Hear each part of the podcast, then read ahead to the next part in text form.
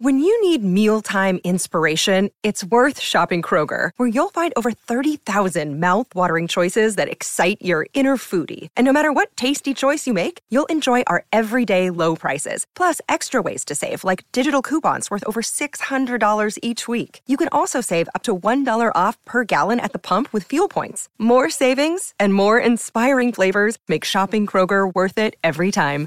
Kroger, fresh for everyone. Fuel restrictions apply.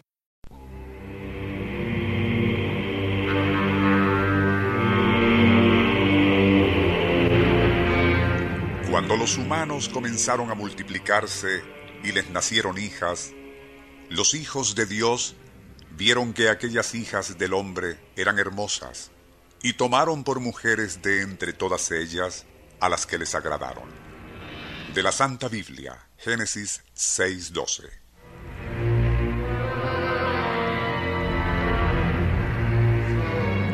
Un sitio arqueológico en ciertas colinas al norte de Bayburt, Turquía, septiembre de 1983. Ya finalizadas las excavaciones que durante cuatro años han estado haciendo en el sector, el grupo de arqueólogos liderados por el doctor Ben Naslund se ocupa de clasificar huesos, fragmentos de cráneos y otras evidencias del asentamiento humano que hubo allí. Es al comparar dos esqueletos casi completos localizados a poca distancia el uno del otro, cuando resalta una evidente disparidad. Son tan diferentes anatómicamente que parecieran formar parte de especies humanas muy distintas desde el punto de vista cronológico. Pero es obvio que esas personas fallecieron al mismo tiempo, tapizadas por un deslizamiento en el remoto pasado prehistórico.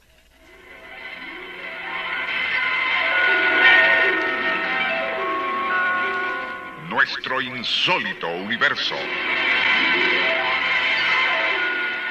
Cinco minutos recorriendo nuestro mundo sorprendente.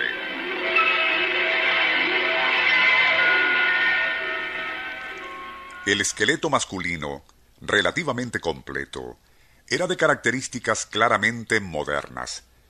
Huesos de las piernas largos, indicando una estatura de aproximadamente un metro ochenta los fragmentos de su región craneal, una vez ensamblados, mostraban la clásica estructura del Homo sapiens sapiens. Algo contradictorio, pues todos los demás esqueletos, obviamente, eran del tipo neandertalense, con una antigüedad aproximada de 75 a 100 años, como era el caso de la hembra hallada a su lado. Con huesos de las piernas cortos y gruesos, área craneal de pómulos altos, frente aplanada hacia atrás y muy prominentes arcos ciliares. Para el doctor Ben Naslund era absurdo presumir que seres tan disímiles paleontológicamente pudieran haber cohabitado y fallecido juntos, aun cuando esa hembra en particular parecía haber sido un poco más alta que las de su especie y su estructura ósea no tan densa y robusta. Tarde, esa misma noche, aquella disparidad tan carente de lógica alguna le seguía inquietando, y mientras cavilaba sobre el marcado contraste fisiológico entre aquellos dos seres, el doctor Naslum recordó el pasaje 6.12 del Génesis acerca de Y cuando los hijos de Dios vieron que aquellas hijas del hombre eran hermosas, tomaron por mujeres de entre todas ellas a las que más les agradaron.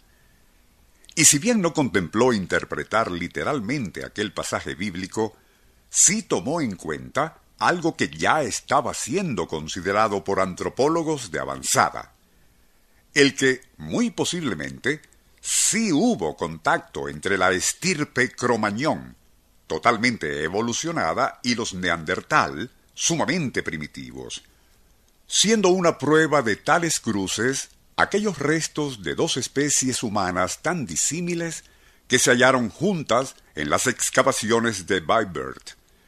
En cuanto a esa referencia en el Génesis acerca de unos hijos de Dios que eligieron a hijas del hombre más agraciadas para tomarlas como esposas, cabría en lo posible que tales hijos de Dios en realidad no fuesen seres semidivinos procedentes del espacio, como se ha especulado en docenas de libros de ciencia ficción, sino hombres cromañón que se sintieron atraídos por hembras neandertal y la descendencia de aquel lejano cruce de especies culminara en lo que hoy somos, una estirpe mixta capaz de elevarse a cúspides de espiritualidad e intelecto o descender a profundos abismos de inexplicable bestialidad.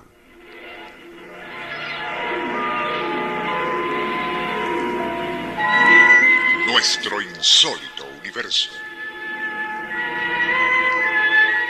Email insólitouniverso.com